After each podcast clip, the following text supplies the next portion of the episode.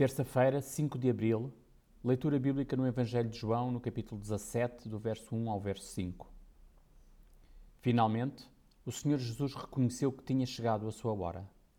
Nesta oração com o Pai, a que normalmente chamamos de oração sacerdotal, o Senhor Jesus declara a sua autoridade e que a salvação só é possível através dele mesmo. O seu propósito era fazer-se conhecido, o Pai, o Deus eterno e Senhor de toda a glória.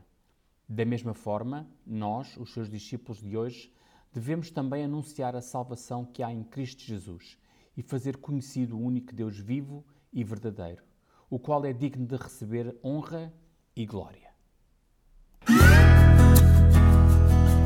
O profissional Pão do Céu é apresentado pela União Bíblica de Portugal.